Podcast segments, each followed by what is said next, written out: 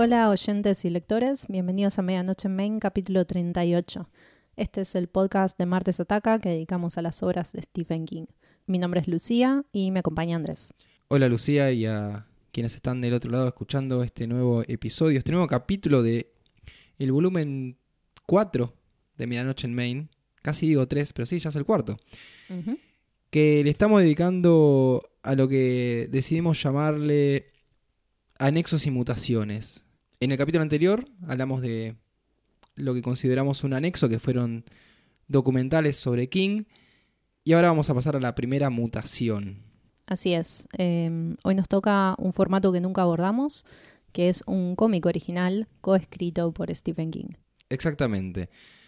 Ya tenía King algunos cómics barra novelas gráficas publicados que serían eh, en ese momento The Stand y, y La Torre Oscura, pero no eran guiones originales, eran adaptaciones como puede ser una serie o una película.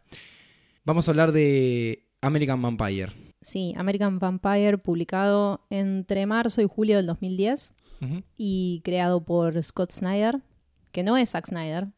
Así que cada vez que digamos Snyder, no piensen en el Snyder Cut. Claro, este es el Snyder bueno. Exacto. Y Rafael Albuquerque, que es el ilustrador, escrito del capítulo 1 al 5, que constituye el volumen 1 Ujú. del cómic, por Scott Snyder y Stephen King.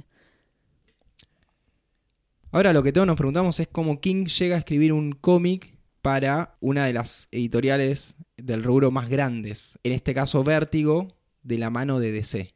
La cuestión arranca en el 2009 cuando un editor de DC le pregunta a Scott Snyder, el Snyder bueno, eh, si tenía alguna idea interesante para publicar en, en Vértigo. Scott ya tenía publicado alguna que otra cosa, personajes no propios, tenía un- un libro de cuentos. Y como veía que venía en ascenso, le dio la oportunidad. Y en ese momento le dice que sí, tiene una idea. En esa época venían saliendo muchos libros y películas de vampiros, pero según el mismo Snyder, no estaban relatados con las imágenes de terror con la que él había crecido. Entonces le dice, bueno, mi idea es hacer una historia de vampiros americanos. Le aprueban el proyecto y ahí es cuando Snyder llama a, a quien vos mencionaste recién, Albuquerque, o Albuquerque, es brasilero, así que supongo que será más ¿Es Albuquerque. brasilero? Es brasilero como Como Gabriel va. Exactamente. Eh, Y su hermano gemelo. ¿Sabías que tiene un hermano No, no gemelo? sabía. Bueno, después te cuento. Bueno, para apalancar este lanzamiento, lo contactan a King. Pero para que les escriba un prólogo o algún tipo de comentario positivo para que, que figuren en, en la portada del, del primer tomo. Algo que ya había hecho para Voodoo Heart, una antología de cuentos cortos publicada por, eh, por Snyder, pero en 2006. O sea, el, tipo ya tenía un libro que en la tapa decía, ha tenido un comentario de Stephen King. Cuando King le, le llega el proyecto, lo lee, se mete de lleno. O sea, al principio iba a escribir, llega a un acuerdo de escribir el guion del primer tomo, pero el tipo se ceba y escribe cuatro más. Dice, no, yo quiero meter más acá. Es como que medio se, se autoinvita a participar de lo que después sería el primer Sí. volumen completo. En este caso, no es que escribe todo, sino hace miti miti con Snyder, ya vamos a hablar más adelante de la estructura de, esta, de este cómic. Escribe lo que sería la origin story de uno de los, de los, uno de los personajes de American Vampire. Sí, hasta acá del personaje principal, que es Skinner Sweet. Em, no sé si sigue siendo el principal en los siguientes volúmenes, porque nosotros leímos el primero, que es el único en el que participa King, pero después hay como ocho más. Sí, llegaron hasta ser nueve volúmenes, son un montón de issues y bueno, el mundo de los cómics tienen como muchas ramificaciones, historias aparte. Creció bastante este proyecto. Es muy interesante que King haya estado ahí bien al principio y, y que lo haya nutrido con su puño y letra. Algo interesante es que Rafael Albuquerque, el dibujante, nunca había leído King. Pero cuando le llega el mail de, la, de, de que, que lo habían convocado, le pareció que iba a ser espectacular. Pero por el nombre nada más. ¿En base a qué? exactamente. Pero bueno, eh, hubo también otro laburo ahí de explicarle a King cómo, cómo funcionaba el, el tema de los, de los paneles dentro de los cómics y cómo tenía que escribirlo, etc. Así que estuvieron más o menos trabajando un año eh, mano a mano, King, Albuquerque, Snyder, hasta que se lanzó en marzo de 2010. Y el primer issue, que sería el primer, eh, no sé si sería tomo, Sí, el volumen reúne todos los tomos que constituyen la historia cerrada. O sea que vos te referís al primer tomo. el primer tomo, la primera revistita, vamos a decir. Más fácil. bueno, termina siendo el número uno, el, el más vendido de Vértigo después de más o menos una década, vendiendo algo así como 30.000 copias. Y como último dato introductorio para dar contexto, em, al año siguiente, en el 2011, eh, la, la serie completa ganó un premio Eisner, que son como los Oscars de los cómics. y ese mismo año eh, también ganó Joe Hill por mejor escritor en Lock and Key. Así que fue como un buen año para la familia King. Y también ganó Gabriel Ba con su hermano Fabio Moon por eh, mejor serie limitada, eh, que era Day Tripper, también de Vértigo DC. ¿Pero qué tenía que ver con esto, los Ba?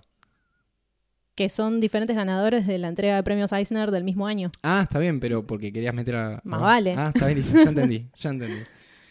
Pasamos a, a, la sinopsis de la historia, ¿cuál es la, idea? ¿O vamos ya de, vamos issue por issue hablando de...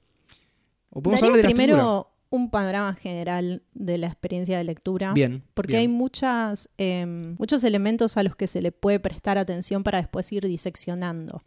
Y como nunca hicimos un cómic, menos uno en varios tomos, porque sí hemos hablado de novelas gráficas, quizás es mejor eh, seguirlo cronológicamente. Acá hay que hacer una aclaración sobre Andrés y yo.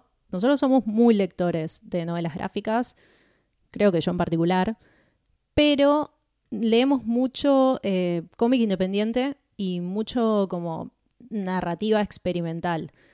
Seguro hay cosas que no termino de apreciar porque no estoy acostumbrada a este medio para este tipo de historias contadas de esta manera. Exactamente. Sí, yo iba a hacer la misma aclaración. Eh, como decía, somos más lectores de. bah, somos lectores de novelas gráficas. Mi, la última vez que leí lo que se puede llegar a considerar cómic es The Walking Dead. Que llegué Sí. a leer bastantes. bastantes Vos leíste eh, más que yo. sé, 130 habré leído seguramente. Llegué a tenerlos en físico y todo. Pero bueno, esa es toda mi, mi experiencia. Habré leído algún que otro Batman, alguna, algún Spider-Man. Sí, pero- los clásicos sí, sobre todo los de Alan Moore, Frank Miller. Esos los hemos leído como parte de la iniciación al mundo del cómic hace muchos años. Em, pero es algo que de todos modos ya seguro dedujeron por las recomendaciones que venimos haciendo. Acá hemos hablado sobre Michael DeForge, sobre Jason, Simon Hanselman. O sea, todos deformes y muy poco mainstream al nivel Marvel, DC. Así que mm, esa va a ser nuestra óptica sobre este cómic. Bien. Dicho esto, ¿cuál fue tu impresión general de esta historia? Mira, por empezar, como seguramente ya lo dije en algún que otro episodio de Medianoche, los vampiros no son eh, mi tipo de criatura favorita. Yo soy muy fan. Acá, Bueno, policía bueno, policía malo. bastante seguro que en el episodio, en el capítulo de Salem Slot, eh, Sí, sí, ya dijiste. habré esto. dicho algo como que no me dan tanto miedo, como que no me causaba impresión o que nada, no, no era lo mío. Y después por otro lado me costó un poco la estética del cómic, justamente por haber leído más novela gráfica, que es mucho más cuidado, tal vez el trazo, el dibujo, como que hay otros tiempos. A mí me da la sensación que hay otros tiempos. No estoy diciendo que es mala la calidad del cómic, entiendo que es la estética, que, Sí. que son así. Yo no estoy tan de acuerdo igual. Eh, para mí es lo que a vos te choca más es un tema del estilo de ilustración. Hmm. Pero entiendo lo que vas. Así y todo, Sí. eso fueron las primeras páginas. Una vez que le agarré la mano, entendí, seguí de largo. De hecho, hay un punto de quiebre fundamental que es cuando aparece el primer American Vampire. Digo, Sí. Ah, bueno, listo, Se puso. se puso. A mí me pasó igual, costó un poquito que me enganche. Los primeros dos tomos los leí con cierto grado de indiferencia, pero una vez que agarró ritmo, que se construyó la base de la historia y ya tenía ubicados a los personajes, eh, lo disfruté mucho hasta el final. Así que, así a grosso modo, y antes de spoilear todo, recomendaría esta lectura, sobre todo si les gusta el género vampiros o los cómics en sí. No sé tanto si solo porque les gusta King, Claro, porque mm, es una gran historia. Sí, la historia es, es genial, ahora la vamos a desglosar, pero recomendarlo solo porque te gusta King es lo mismo que recomendar una película por ese hecho. Puede ser que haya un montón de decisiones tomadas en el medio relativas al formato que no necesariamente te gusten. Hmm. O sea, eh, la parte literaria acá es un elemento en composición con muchos otros y funciona de manera muy colaborativa. Entonces, Sí, mismo lo- los personajes no son de King. Eh, Tal King cual. lo que hace es darle su impronta, contar la historia a su manera. Eh, hay, Sí. hay ciertas partes en las que se nota, pero sí, él mismo lo dice, los personajes no son de él. Sí, se nota y forma parte fundamental de la concepción del personaje de Skinner Sweet.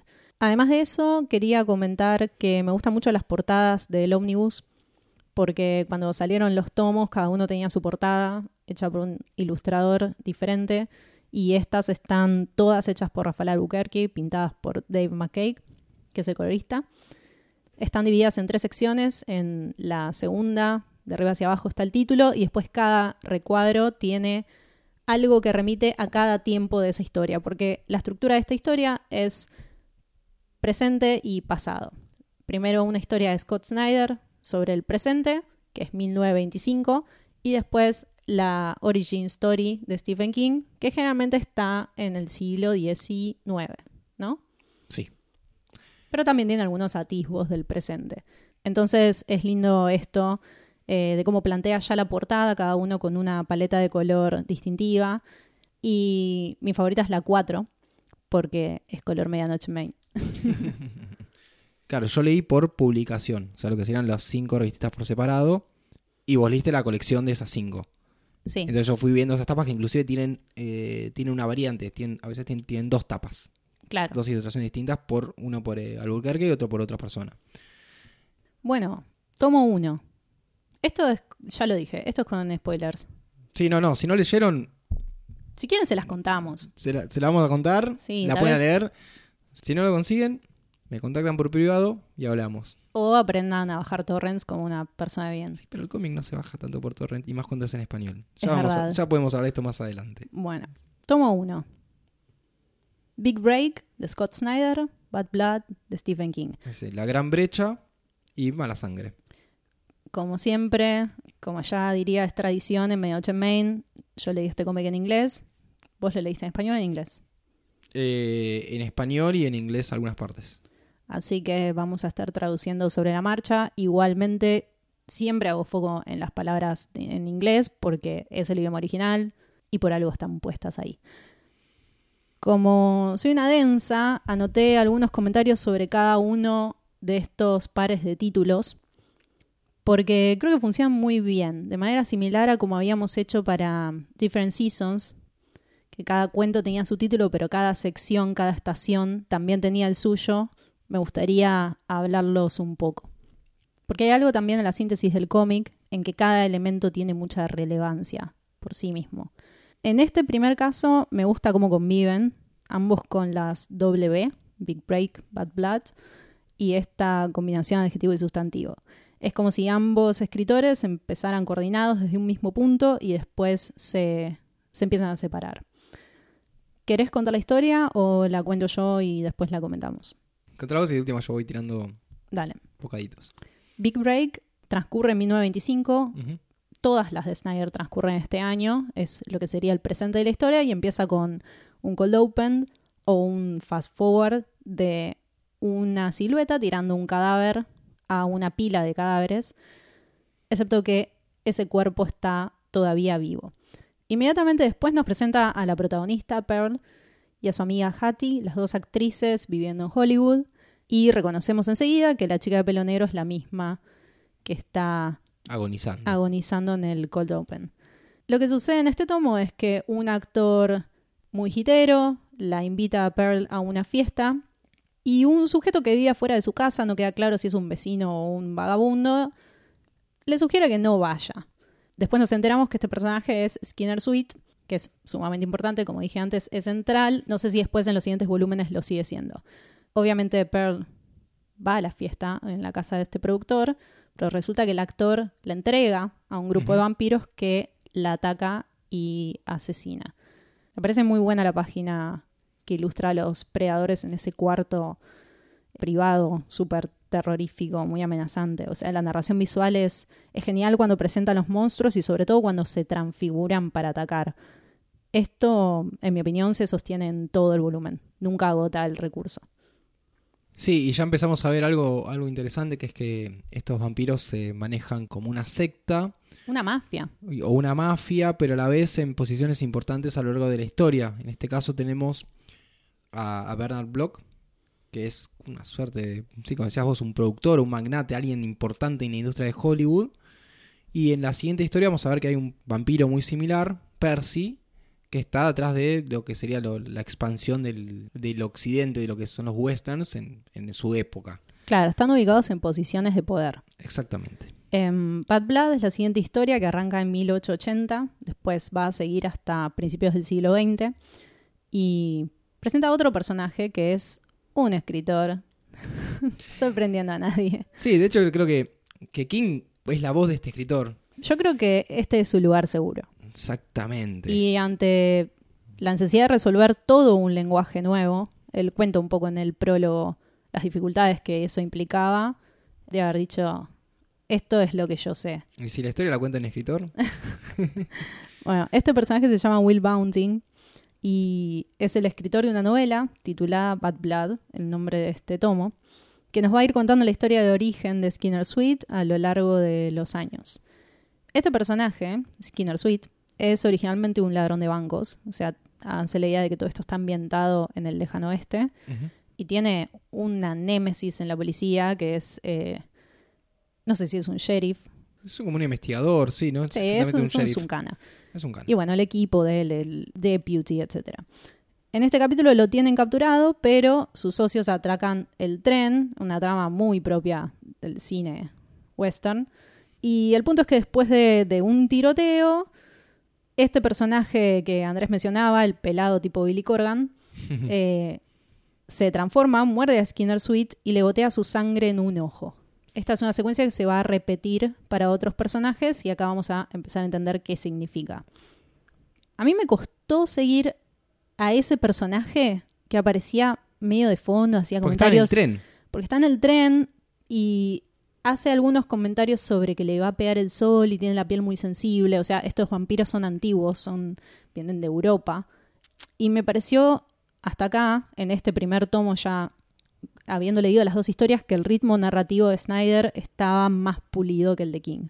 Hmm. Em, la estructura de los textos de King en esta historia es muy compacta y le falta una convivencia más entrelazada con las imágenes. Quiero decir, veo menos, menos foco y exploración dentro de lo visual que permita comprender sin necesidad de leer, pero esto va mejorando a lo largo de los, de los tomos. Sí, se me hace menos sutil algunas explicaciones que, dan, que da Sí. King comparándolas con la de Snyder en otras partes. Eh, Sí, Snyder maneja mucho mejor eso de show don't tell. hmm. O sea, que muestres, no expliques, que también es algo que...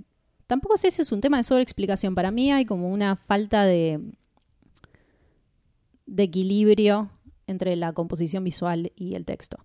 Pero paciencia, porque King es nuevo en esto. Algo que me interesó en este primer tomo es que en la editorial, cada tomo tiene una, editorial final, que no, siempre son de, de gente que haya participado en el cómic, sino como alguien hace una editorial, como en un diario. Eh, Scott Snyder escribe la primera y dice que, entre otras cosas, que a King probablemente la trajo la historia porque es sobre los norteamericanos, lo que aprecian ellos, ya sean los vaqueros, las rutas, los pueblos viejos polvorientos, y también es sobre lo que hace quiénes son, lo bueno, lo admirable, lo heroico y lo monstruoso. También Snyder habla sobre qué leyó de King y cómo leyó a King y cosa, qué cosas le da miedo. Habla principalmente de, de Boogeyman, que siempre que le da miedo. Eh, Es cierto. Pero bien, es como que esta duda de por qué a King le interesaba tanto participar del proyecto, Snyder también la tuvo y llegó a esa conclusión. Sí, y también algo que me dijiste antes de grabar, que mm, como hablábamos en el capítulo anterior, King trae estos terrores que originalmente eran góticos eh, y de un mundo antiguo al presente y a la, bueno, en ese momento supongo la posmodernidad, con los, las deformaciones que eso conlleva. Y este caso, lo que vamos a aprender sobre la naturaleza de Skinner Sweet como vampiro, qué tipo de vampiro es, tiene mucho que ver con eso. Es una nueva especie, una evolución del vampiro. Bien, entonces pasamos a lo que sería el tomo 2, Morning Star, Deep Water, Estrella Matutina de Scott Snyder, y Aguas Profundas. de King. Otro lindo par de títulos que van desde lo alto del cielo y el amanecer de de una Pearl renacida hasta el fondo del agua y la liberación de Skinner Sweet. Además, esto lo googleé, Morningstar es otra forma de referirse a Lucifer o Satán. La palabra Lucifer en latín sin mayúsculas significa portador de luz, light bearing, y también se usa para referirse al planeta Venus, eh, la estrella de la mañana, que se puede ver en el este antes del amanecer.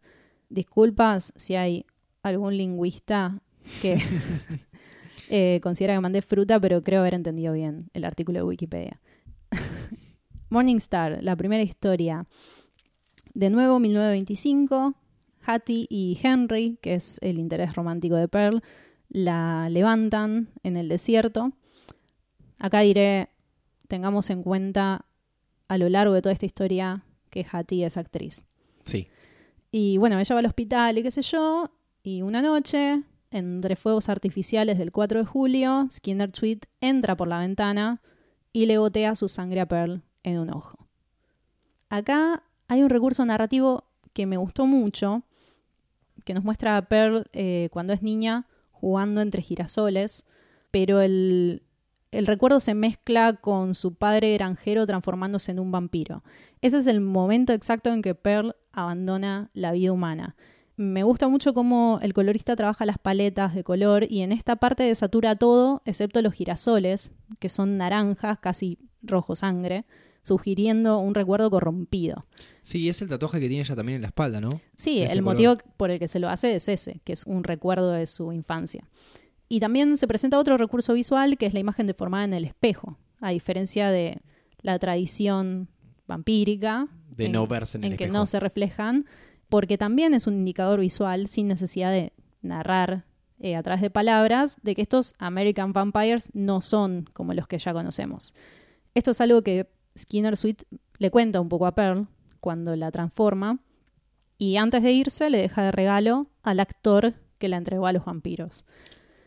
Hay una explicación que le, le hace Skinner Sweet, que la voy a leer eh, bastante textual, cuando le explica que no es lo mismo que los vampiros que le atacaron a ella. Le dice, solo imagínatelo en términos automovilísticos. Block y los de su clase son como viejos y destartalados cacharros europeos. Nosotros somos nuevos y relucientes Fords de 1926, lo mejor de la línea y recién salidos de la sala de exhibición. Sí. Ahí entra lo de que, hablamos de traer el terror a Estados Unidos, hacerse lo propio y descartar lo anterior. Sí, le deja a Hamilton que fue quien la entregó. Y acá vemos la primera transformación de Pearl. Terrible. Madre mía. Es una página completa de la criatura que es ahora. Y bueno, el asesinato del sujeto este que lo tenía bien merecido. La historia de King en este tomo 2 es Deep Water, que a diferencia del anterior empieza en el presente, acá empieza a anclar con lo que va a ser el futuro de la historia. No, perdón, no arrancan todas en el presente porque el no, la primera no. está en el presente y en la primera aparece un globito y Puede ser. Puede ser, pero la primera creo que no tiene escenas en el presente excepto la carita del escritor. Claro, claro, Y estas tienen acción, digamos. Sí, porque el escritor em, está en lo que sería una librería hablando sobre este libro, su única novela publicada. Sí, una reedición de Bad Blood. Nos vamos dando cuenta que la intención del escritor es contar la verdad más allá de lo que está en la novela y presentarlo como una verdad, no como una hmm. ficción. En esta parte cuenta que Skinner Sweet, después del enfrentamiento con su enemigo de la policía, envenenó a la esposa de él. Em, y es un acto de, malicia que, lo construye muy bien como villano. Le da una dimensión de crueldad más sádica, externa al, tema de lo vampírico. Hmm. Y es indicio del tipo de vampiro que será. Así que acá, punto para King. Es un poco confuso, pero volviendo a este pasado en que acaba de matar a la esposa del policía, vuelve a aparecer este pelado del capítulo anterior, que tiene como plan hundir a la ciudad, construir una represa que eventualmente se va a romper, hundir esa ciudad para que, ante el riesgo de haber transformado a Skinner Sweet en vampiro, lo cual no era su intención, quede hundido debajo del agua. Claro, Skinner Sweet ahora está enterrado, como cualquier muerto. Bien. Este personaje usa la palabra burderlack por lo que entendemos que estos vampiros son rusos o de Europa del Este. Y, y los planes se cumplen. En 1883, tres años después, Sidewinder, que es el pueblo, se hunde y las vidas de los protagonistas eh, siguen avanzando. También es lo que yo decía antes de que son estos estas personas que fueron como medio expansionistas. Se inunda también porque, o sea, como, como excusa es que hay una represa y se va a mudar todo el pueblo, cosa que pasaron inclusive acá. Se han inundado pueblos para y se han mudado para poner represas. Y bueno, inundan todo bastante. Sí. Pero unas décadas después, en, Sí, unos ya a comienzos del 25 siglo años. XX, sí, en 1909, eh, se funda otra ciudad para reemplazar la hundida y llegan unos saqueadores buscando la tumba de Skinner Sweet. Sí. ¿Para qué?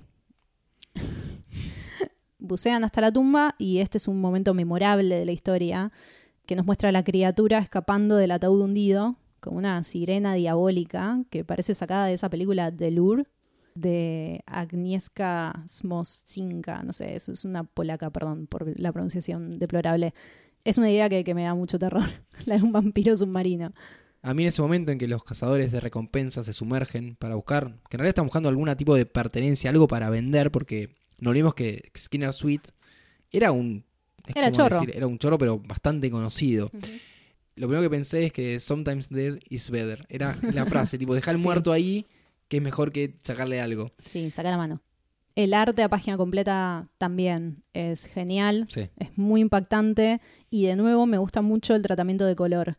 Snyder escribe en el epílogo que hasta acá su personaje era una idea que había tenido por muchos años y en esta página finalmente sale al mundo. Y cuando sale a la, a la Tierra, lo primero que dice es que la era del vampiro americano había llegado. Tal cual. Hay una frase de King que me gusta mucho en este tomo. Está entre las viñetas que muestran a Skinner Sweet comiéndose una rata en el ataúd, Sí. porque si bien no puede morir, tampoco puede comer. Y dice, For the undead, time is a joke to be laughed at. Que es para los no muertos, el tiempo es una broma de la que reírse. Eh, y esto está muy presente en la historia, como para los otros personajes, los mortales, sigue avanzando el transcurso de sus vidas, se casan, tienen hijos, hay cambios y Skinner Sweet siempre está en la misma, despertando en diferentes momentos Sí. de la historia. Sí, vemos a, a Will, al escritor, como va envejeciendo también. Hay una...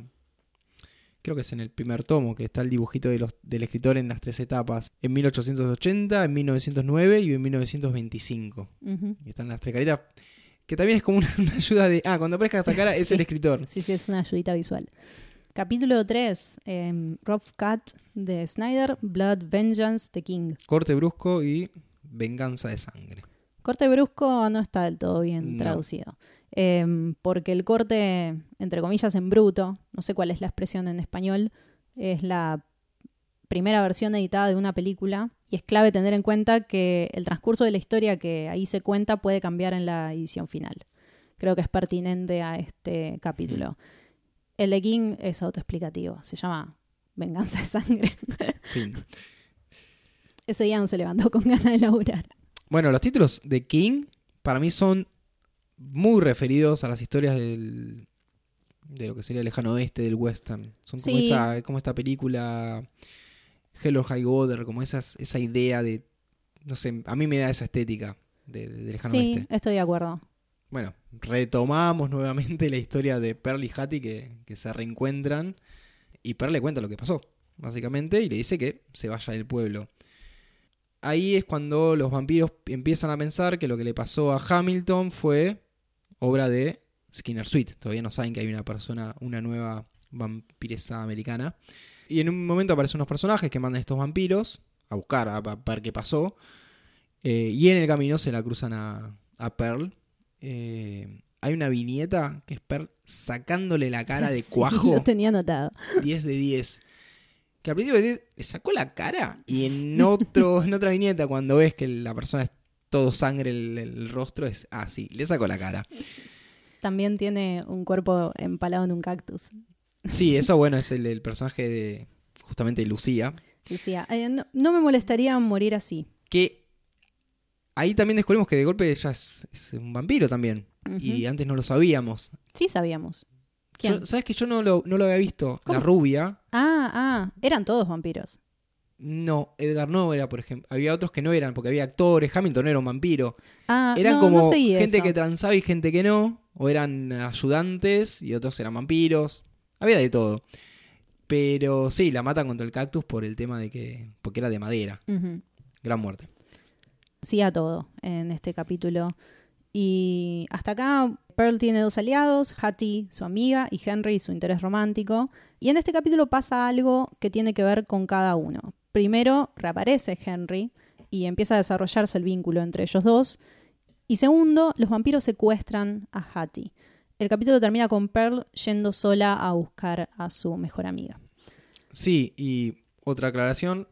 En ese momento, Pearl se empieza a sentir débil. Y todavía no, no sabemos por qué.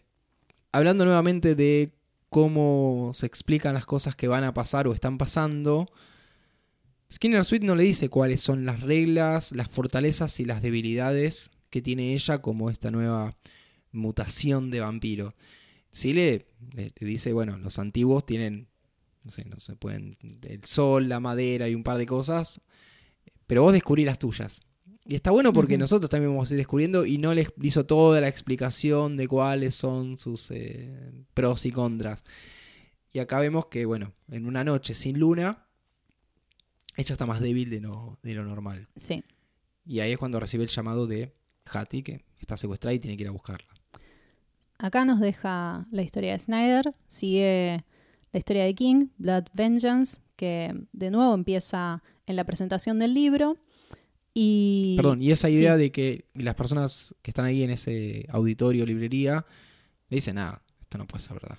sí, Bueno, volvemos a vuelve a 1909. 1909. Skinner Sweet llega a la ciudad, explora un poco, roba una tienda de golosinas, porque como bien lo indica su nombre, eh, ¿cómo se dice? Tiene un sweet tooth. Eh, es, es goloso, Es goloso. necesita Yo comer creo- dulce constantemente. Sí, para mí había ahí una, una cosa sobre Norteamérica y la chatarra y la golosina. re. Ajá. Sí, No, mí- y además se diferencia de los vampiros eh, góticos que no consumen alimentos humanos, los descompone. Em, y bueno, básicamente mata a todos. Hay, hay un, un montón de sangre, un montón de explosivos, destruye todo. Y lo importante de este capítulo es que en esta instancia de la historia, dos grupos quieren matar a Skinner Sweet. Los vampiros europeos y el grupo del policía, el deputy Camilo y compañía costó, pero este es el capítulo en el que personalmente terminé de engancharme con la historia. El comienzo del volumen me resultó un poco atropellado. Una vez que está clara la dinámica, no me volví a perder hasta el final. Sí, me pasó lo mismo. Y cuando hice una relectura me di cuenta, estaba acá, pero no, era fácil de entender sin saber lo que iba a pasar después. Nos quedan dos tomos para completar las dos líneas temporales. El 4 se titula Double Exposure, la historia de Snyder, y One Drop of Blood, la de King. Sería doble exposición y una gota de sangre. Sí, la doble exposición es una, es una técnica que juxtapone dos imágenes en un mismo frame de película. Eh, en este capítulo también representa o puede representar que se expone la doble cara de uno de los personajes principales. En contra de King, eh, tengo que decir que este es su tercer título de cinco con la palabra Blood. Y Para mí era o ponéselo en todos o en uno solo. por eso, o sea, siendo el amo de las palabras, eh, podría haberle puesto un poco más de voluntad. Tienen sentido los títulos. o sea, Los títulos es- están bien, son representativos de lo que sucede, pero no hacen un planteo integral como si los cinco títulos de Snyder. En el próximo, que es el último, voy a Se hablar luce. un poco más Para sobre mí el eso. último se luce. Sí, es sí. el mejor título de todos los que vimos hasta ahora. Sí. Bien, sigamos. Eh, Double Exposure. Habíamos quedado en que Hattie estaba secuestrada, así que Pearl llega sola a rescatarla. Y resulta que. Pará, pará, te estás comiendo el, ¿Qué? el, el cold opening. Hay un cold opening acá que es cuando, de cuando se conocen Pearl y Hattie. Es verdad. Que, Un eh, flashback. Sí, es un flashback donde la relación se inicia, eh, una siendo nueva en el pueblo y la otra trabajando en, en una cafetería. Algo que no mencionamos es que ellas dos son actrices, pero en realidad son Son medio- aspirantes de sí, actrices. sí, sí. Eh, Pearl tiene un montón de trabajo y están explotadísimas y son trabajan de extras. Por eso ella también va a la fiesta porque es ve una oportunidad cuando De hacer. Hamilton le invitas porque justo hay un falta una actriz y la usan a ella para recrear una escena, pero en realidad no son eh, No son estrellas. no son estrellas, sí. Ahora sí, seguimos que Pearl va a buscar a Hattie que está, está secuestrada por los vampiros. Y esta zorra la, la puñala, la puñala literalmente en la Por espalda. la espalda. Es una traidora. Acá también se revela que Hattie era la silueta que la tiró en una zanja al principio del tomo 1. Nunca vemos su cara y acá Yo no entendí vemos eso. que es ella. Sí, están, hay dos viñetas en que esa silueta se da vuelta y es la cara de Hattie.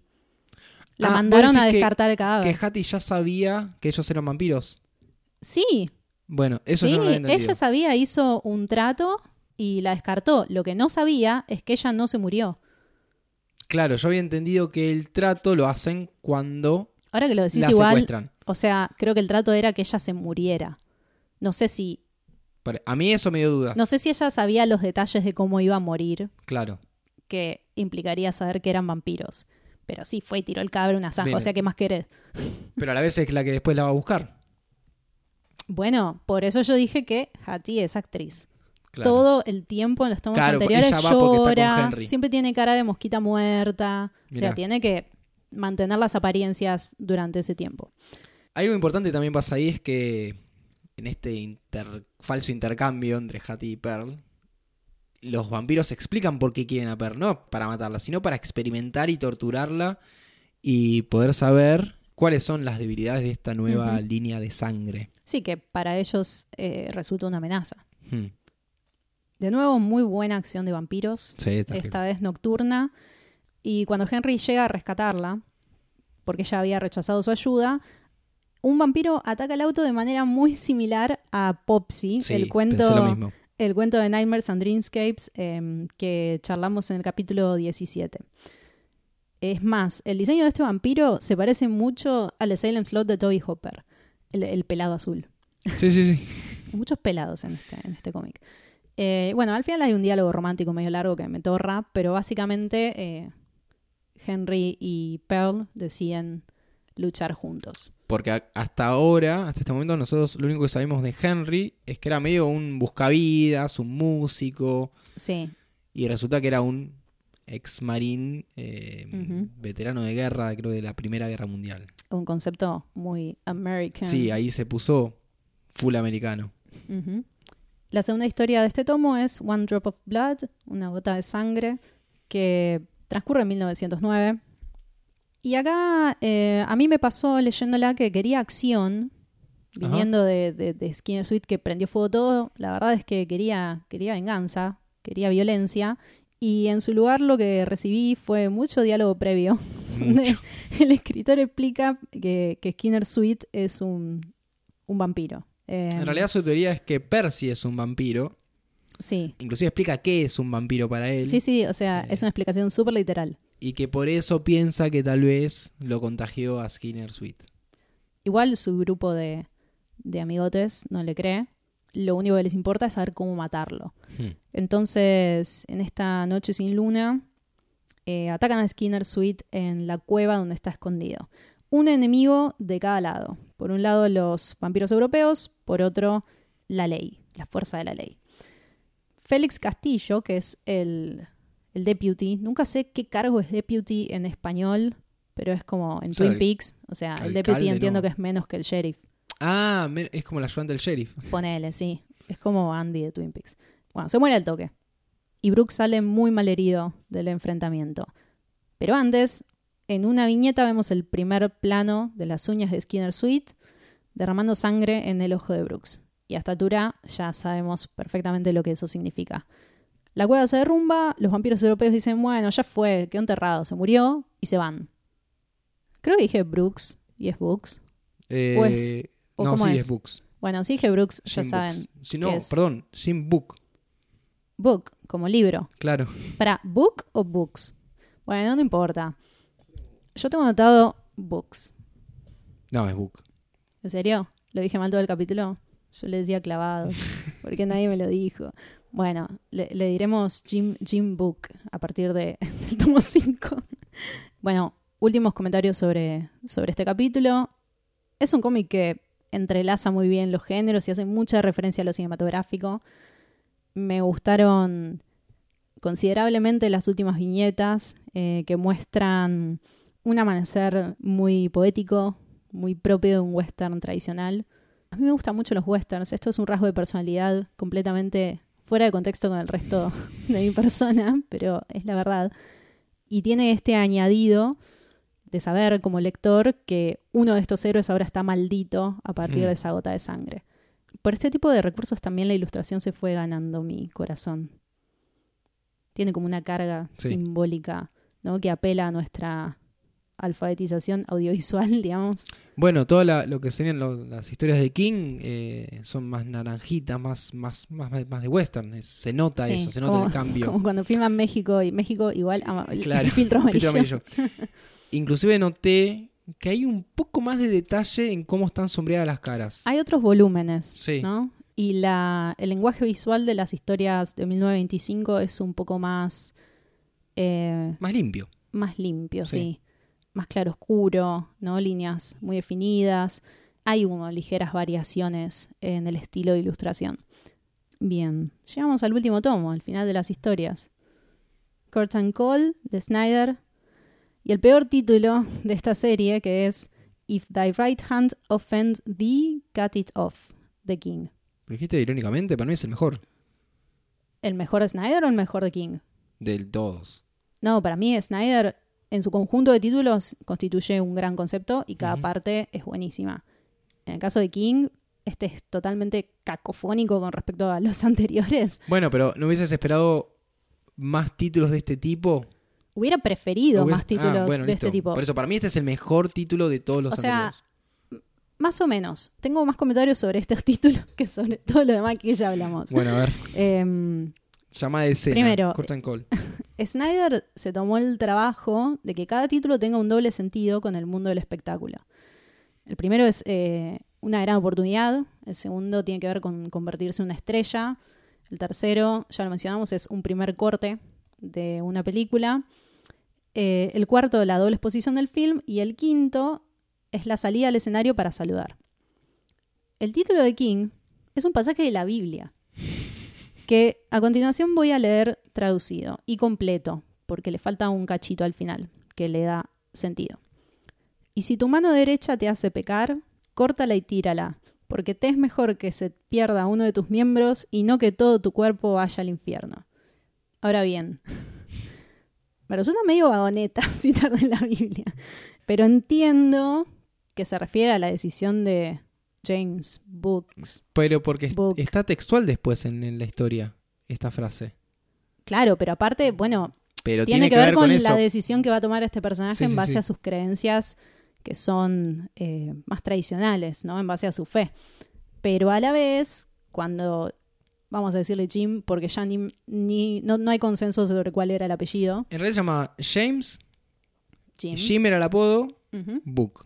Para mí era Books. para mí confunde el no- James no lo vamos a y le mete la. S al final y confunde eso. Puede pero ser. bueno, Bueno, Jim, en libros. el sheriff, la ley, el poli, renace como vampiro, se declara ateo e inmune a las cruces. Entonces, eh, por lo que entendemos, estos American Vampires no, no les afecta a la fe católica. ¿En qué quedamos? O sea, él toma una decisión basada en una fe tradicional, pero ya no aplica porque él no es más ese humano. Esa creencia Pero creo que hay una diferencia en- entre el momento en que Book, sin S, se convierte en vampiro y Skinner Sweet y Pearl. Por un lado, Skinner. Sweet es atacado por Percy, te hay una pelea ahí, de hecho no sé si le, le pega un disparo o algo, hay una pelea, cae la gota en el ojo y físicamente muere. Él muere, O sea, las dos cosas suceden al mismo momento. Más o menos sí. Lo mismo pasa con Pearl. Pearl es atacada, es tirada del pozo, ella sale del pozo porque estaba agonizando, la llevan al hospital. No, Eh, no pasa lo mismo. Ella no muere en el, en el mismo momento. No, no muere ahí, pero la llevan al hospital. Ahí está agonizando porque está muy mal herida, no Sí. va a sobrevivir esa noche. Skinner Sweet le tira la bota y ella muere. Cuando se Le tira la encuentran, bota. le tira la bota. Puede ser un eufemismo para cualquier cosa. Sí. Cuando se encuentran, Sí. cuando va a Skinner a decir, hola, sos vampiro, le dice, estás muerta, sos vampiro. Con Book, lo que pasa Perdón, es que ellos hay una pelean, instancia antes de ese encuentro en que Pearl se despierta en la morgue. se despiertan a la morgue porque está muerta. Porque le miden el pulso y está muerta. Y la tiran ahí, pero mientras Sí. tanto se ve que el, el- el- el efecto del- de la gota lleva su tiempo. Que lo vamos a ver ahora en la historia de Book. No se convierta al toque. Entonces, él pelea en la cueva con, con Skinner, sobrevive a esa pelea, más allá que le cae la gota en el ojo, y sigue con su vida. Entonces, es medio como convertirse en zombie también, si lo pensás. Claro, vos decís que es progresivo. Pero no te mata. O sea que. Ojo, si esto después en los próximos volúmenes se, se explica bien, no tengo idea. Pero yo lo entendí así en base a los tres American Vampire que vemos en la historia. Claro, vos entendés que va perdiendo su humanidad. Por Ajá. ende, esta cita a la Biblia aplica. Él es mega consciente de lo que le está pasando. No, eso sí, porque él toma la decisión de no terminar de convertirse. Pero igual nos estamos adelantando Sí. porque la primera historia eh, No es la de. Snyder y no tiene nada que ver. Eh, es Curtain Call. Se baja el telón. Este tercer acto empieza con los vampiros europeos charlando sobre perseguir a Pearl y, eh, y destruirla porque tienen aliados en todos lados, pero ella vuelve y prende fuego todo. Así Ni es. siquiera les da la oportunidad de perseguirla. El capítulo es todo mutilación, sangre, gore. Y después de ocuparse de este grupo de, de vampiros arcaicos, se venga específicamente de Hattie sobre un escenario. Resulta que, que Hattie también es un vampiro. Peor. Sí, Hattie era una American Vampire. sí, sí. Y explica por qué. Porque usó la sangre del cuchillo con el que la apuñaló por la espalda. Sí, O sea- y también hay, eh, habla de, bueno, la envidia que le tenía. Ella siempre quiso ser como Pearl. Sí, hay un montón de... Esta pelea de vampiras lo tiene todo, como envidia, resentimiento, eh, traición y sobre todo, que es un tema central en, en el arco de Pearl, esta amistad rota. Hmm. Hattie termina muerta con una estrella del camarín clavada en la, en la garganta. Eh, Snyder tiene buenas ideas para la acción. Y el tono se asemeja más a un slasher que a una película de vampiros góticos donde la muerte es algo más grave, más solemne. Y bueno, en las últimas páginas de esta historia, Pearl tiene un breve encuentro con Skinner Sweet, que le promete volver a verla, pero no matarla. Y cierra con un final hollywoodense yendo a vivir una nueva vida con su amado Henry.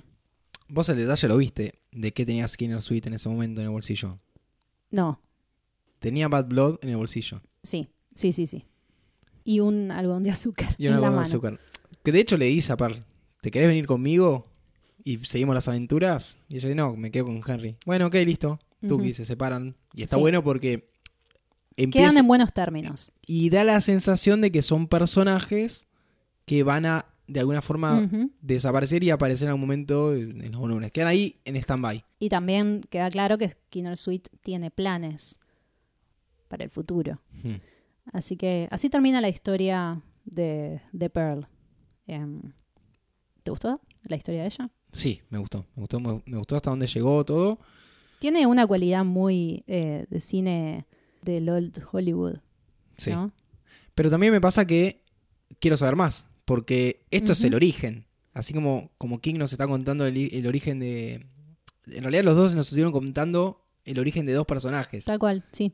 Que uno le da el origen al otro. Pero. ¿Qué pasa ahora con ella? Y habrá que seguir leyendo. Sí.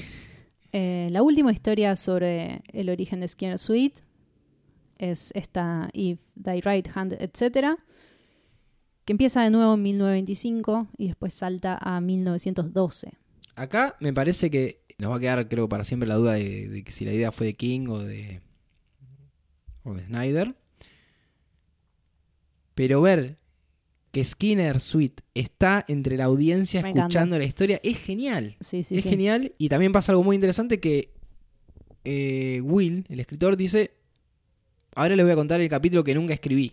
El resto de la historia. ¿Qué pasa tres años después de ese ataque? Tres años vamos a retomar la breve charla debate sobre cómo se originaron estos American Vampire y en qué tiempos. James Book está tres años lidiando con no convertirse en un vampiro. Sí. Es un montón de tiempo. O sea, nunca llegamos a verlo completamente transformado como esas secuencias em, de Pearl atacando o mismo Skinner Sweet cuando se libera, etc. Pero cuando desentierran el cuerpo malherido ya es un poco una criatura. Hmm. Él queda como en un estado intermedio. Mismo su reflejo en el espejo está distorsionado, igual que le pasaba a Sí. O sea, queda un- en el umbral de los dos mundos, ¿no? Sí, pero a lo que voy es que él está bastante tiempo lidiando con eso. No es que. Y cada vez es peor. Cada vez ya. Lo, lo que estamos viendo es las últimas horas de Book como, Como humano. como humano. Antes de continuar con la historia de, de James Book, voy a mencionar la parte en la que el escritor Will se refiere al título de, de este tomo. Ujú. Porque está conversando con, con la audiencia y pregunta: ¿A qué le echa mano un buen hombre cuando la situación es desesperada? A su fe, por supuesto, a la ciencia de un nuevo siglo, al amor de sus amigos. Y alguien le pregunta: ¿y qué pasa si todo falla? Si tu mano te hace caer en pecado, córtala. O sea que al final King extrae de la Biblia este texto y se lo da a voz al personaje que él está representando. Sí, y, y dice algo más el narrador, que es, eh, ¿qué pasa si en vez de tu mano es tu sangre? Hmm. Em, entonces, claramente, la salida de esta situación para, para Book eh, es la muerte. Y le pide a, a Vilena, que es la hija del, del deputy ya fallecido de Castillo, que lo mate. Y acá hay una, una trama medio incómoda, Sí. en que ella le dice, bueno, pero solo si primero me dejas preñada, porque se murió toda mi familia durante Sí, esta y historia. además, Lo cual es- tiene un poco de sentido. Él es el ahija, eh, perdón, Ella ella, es la la hijada de él, pero ella también es mucho más chica que él, no sabemos si hay un tema de edades sí, sí, ahí hay o qué. una cosa medio Eh, yo no había entendido que la quería, grooming. yo no había entendido que el fin era quedar preñada. Sí, Bueno, yo no había entendido, pensé que solamente quería pasarla bien. pasar. Eh, no, no. El objetivo era que ella pueda también seguir con su vida, ¿no? O sea, tiene Claro. un poco de lógica porque le mataron el marido y la murió su madre cuando ella nace y también mataron a su abuelo. O sea, a lo largo de esta historia se mueren todos en la familia de, de Abby. Entonces, bueno, él accede y ella eh, lo mata. Primero le dice, no, no, al final no te quiero matar, no me animo. Sí. Era como, pará, che. No, lo- los dos cumplen su, su parte del trato y, y Book encuentra, encuentra la paz. Em, Y, bueno, ahí se viene un gran final. Para mí es un el gran final, final. es muy bueno. Es muy sí. bueno. De nuevo estamos en la librería. Eh, el escritor dice, yo estoy viejo, me voy a morir, quiero que esto sea eh, público. Igualmente sigue habiendo algunos descreídos entre la multitud. Le preguntan por, por Abby, por el bebé. Él no quiere contar muchos más detalles. No, pero, pero él dice que no sabe. Dice que no, dice que esa no es su historia para contar. Claro. Porque al final de la historia, él queda amigo de, de Abby. Ella le dice, mm, él le pregunta, ¿puedo irme con vos? Y ella Ah, le es dice verdad, lo que siempre le dicen en todos los tomos, como, sí, pero eh, algo como, if you keep up, como si, si se dice el ritmo. Porque el escritor está presente en, en todos los enfrentamientos, en todos los conflictos que después narra en su novela. Es testigo de todo Mm. pero a partir de ahí deciden no contar más. Y en la fila para firmar libros y demás, recibe una notita de Skinner Sweet. Es un poco una, una amenaza, ¿no? Sí. Como, sigo acá. Que igual es algo que, que Will podría haber dado por entendido. Si él cree en toda la, Sí, pero, la noción del vampiro, pero no necesariamente que esté ahí, que sepa dónde está y compartan espacio.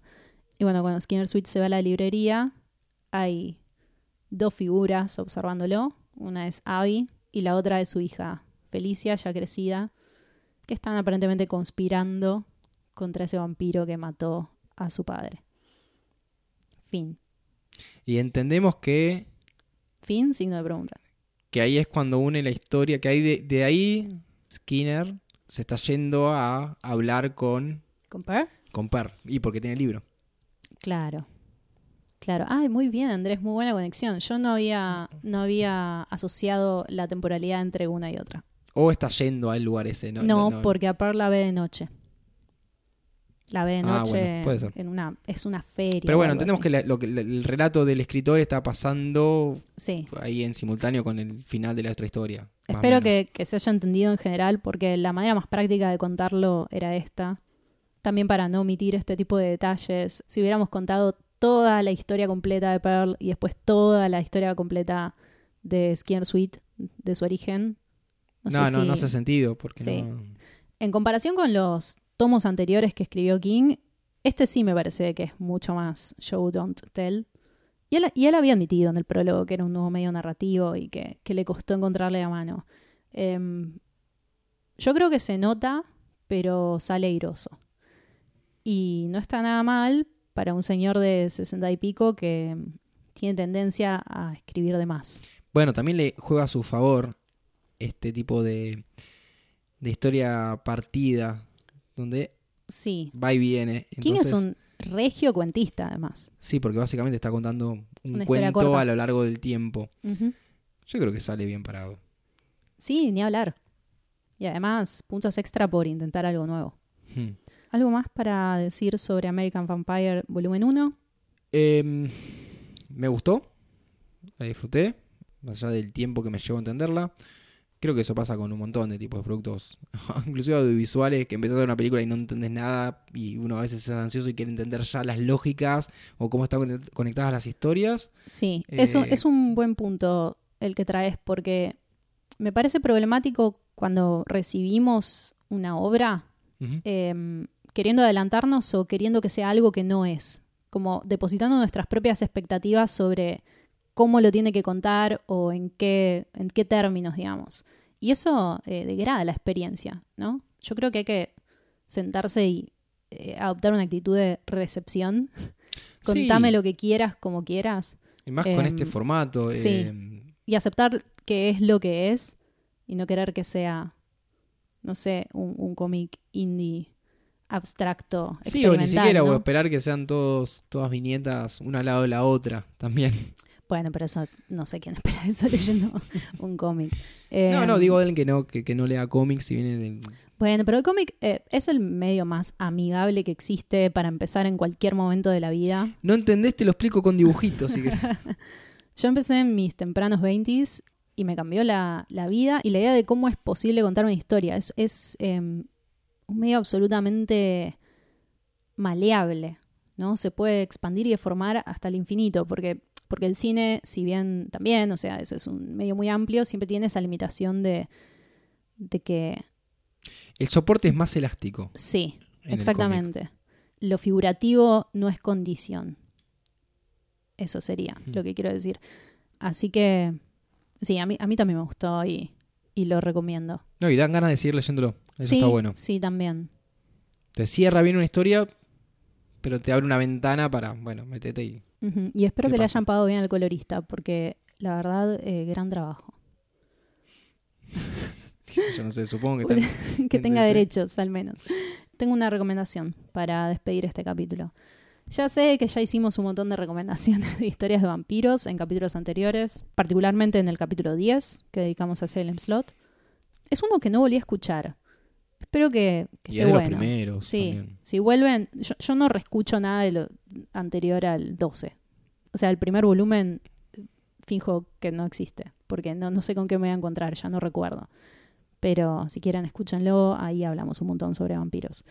Y mm, esta recomendación la incluyo porque no existía cuando grabamos ese capítulo.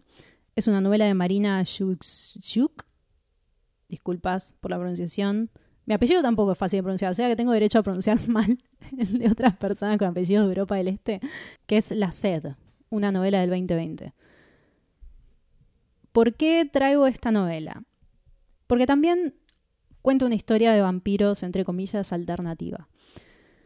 Está ambientada en Buenos Aires entre finales del siglo XIX y la actualidad. Y tiene algunos temas eh, más góticos, pero también otros más alineados con el presente, como el vínculo femenino, el agotamiento de lo cotidiano, la maternidad, el erotismo y el duelo ante la enfermedad.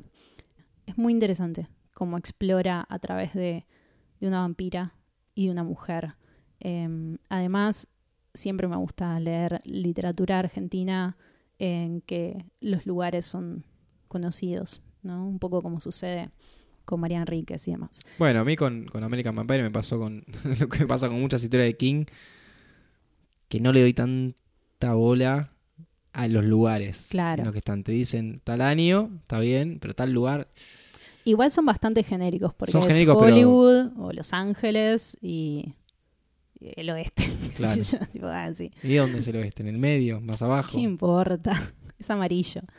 Eh, así que, bueno, la sed de Marina Chuk y un saludo a mi amiga Rosy que me lo prestó para leer en papel. Después eh, de que leí Drácula porque estaba muy manija de historias vampíricas. ¿Notaste que no hablé de Drácula? Sí, noté, noté. ¿Notaste que me contuve? No, lo estás hablando ahora. Ah, bueno, gracias, Rosy.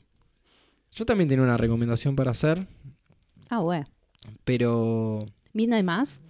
Ah, No, ya hablamos no, no. igual de eso, ¿no? Ah, ah, hace poco dijimos algo. ¿Sabes que no sé si lo hablamos alguna vez? Creo que en el epílogo del Cuando hablamos de volumen Flanagan, 2. seguramente, sí. Sí. Bien. Cuando recordé el episodio que dijimos... eh, La película que va a salir con Nicolas Cage. no, no, para un poco.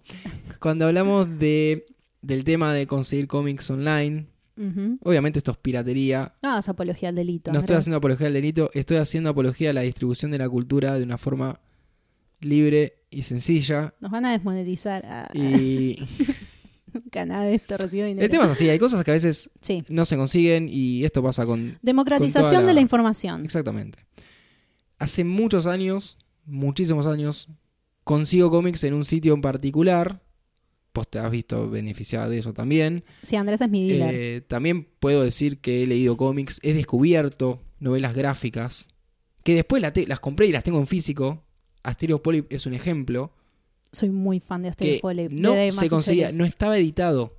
No, me acuerdo del día que la encontré. Y la hemos buscado en otros países, no Sí. solamente en Argentina. Sí, sí, estaba, estaba discontinuada. ¿Qué se hace en esos casos? No tengo acceso a esa cultura porque no está. En fin, es una, es una, una gran discusión, pero bueno, conseguí por este medio American Vampire, por suerte me bajé todo lo que pude, y a los días cerraron el sitio. Es, estoy hablando, hablando de How to Arsenio Lupin, que es era un blogspot, ni siquiera un .com.ar, un .com. De hecho, no sé si son de España, de dónde son. Pero lleva más de 15 años publicando, y, y yo- a mí siempre me sorprendió que este siga online, Es como el artista pirata de los cómics. Sí. Y todo con descarga directa, no torrent, nada, por eso decía, en torrent uno suele conseguir más en inglés. Y el laburo que hacía esta gente, que entiendo que es una persona con ayudantes, era esto que mencionaba de traducir cómics, no solamente conseguirlos, sino remaquetarlos con textos en español. Sí. Y para mí eso es un laburazo. Más vale, Que- son y si no lo héroes. hacen alguien, lo, alguien lo tiene que hacer. Son héroes como los que Los que hacen los subtítulos. Es lo mismo. Las mejores personas de internet. Así que, nada, estoy con un poco de bronca por eso. Pero, sí. pero fue a los días de haber bajado todo American Vampire. Volví a entrar para buscar otra cosa Hmm. y no estaba más. Vean el documental de Aaron Schwartz. Sí, es, es un punto, sí. Ujú. Sí, sí. Bueno, RIP. Así que mi, mi recomendación es que no hay recomendación para de dónde bajar. Obviamente hay otros sitios, hay otras formas, pero bueno, este caso me llamó mucho la atención. Hablando de lo que decías recién de los subtítulos, eh, en España se atacaron a sitios de subtítulos y se dieron de baja. Sí, yo, Ah, yo me vos voy sabés mi al opinión. nivel de es un texto Sí, sí, sí. que alguien transcribió. Yo he leído muchos cómics em, que saqué de la biblioteca, pero no estaba viviendo en Buenos Aires. Y me gustaría que acá haya tantos, o sea, sea algo tan fácil de conseguir gratuitamente. O sea, la biblioteca es un servicio público, pero no, no sé cómo estamos de, de catálogo No, no tengo en las idea. bibliotecas. Es algo que también se puede averiguar si les interesa. Y no, no necesitan ir presos, como, como sugiere Andrés. no necesitan allana- que alguien allane su casa. Después de este rant, o sea, no tuve, tuve, tuve una rantomendación. Eh, vamos a cerrar el episodio de American Vampire. Sí, una mutación eh, que forma parte de la bibliografía de Stephen King. Sí, esto para mí es bi- bibliografía. Es bibliografía deforme. Esto fue Medianoche en Maine.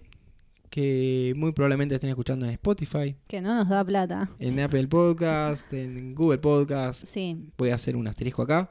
Ahora en Spotify se pueden dejar mensajes. sí. Algo que se dio cuenta un oyente antes que nosotros. Gracias. Y que nos dejó un saludo a Emanuel López. Que bueno, nos, nos, nos halagó. No voy a leerlo porque me da un poco de, de pudor. Eh, pero gracias por el mensaje. Eh, así que nada, este episodio también va a tener la cajita de mensajes para. Creo que todos tienen. O sea, activado No. retroactivamente. No. Bueno, a partir del Podría anterior... hacerlo, pero no sé si tiene mucho sentido. Si querés lo hago y van a poder dejar un comentario en cada episodio. No, no, no, ya fue. A partir del anterior y en adelante nos pueden dejar mensajes en Spotify. Así es. Confío en ustedes para no dejar mensajes de mierda. Los moderamos nosotros, así que Sí. no se preocupen. Bueno, en fin, gracias por escuchar. Como siempre, em, recomienden a sus amistades eh, fans del terror, fans de los vampiros, fans de Crepúsculo y, y compartan Medianoche en Main que nos, nos da vida. Nos pueden escribir, como decíamos recién, a través de Spotify o en, En Twitter. con Arroba martes ataca, hashtag medianoche en Medianoche Main. en Main. Mi nombre es Andrés. Mi nombre es Lucía y les deseamos buenas medianoches. Chau, chau. Adiós.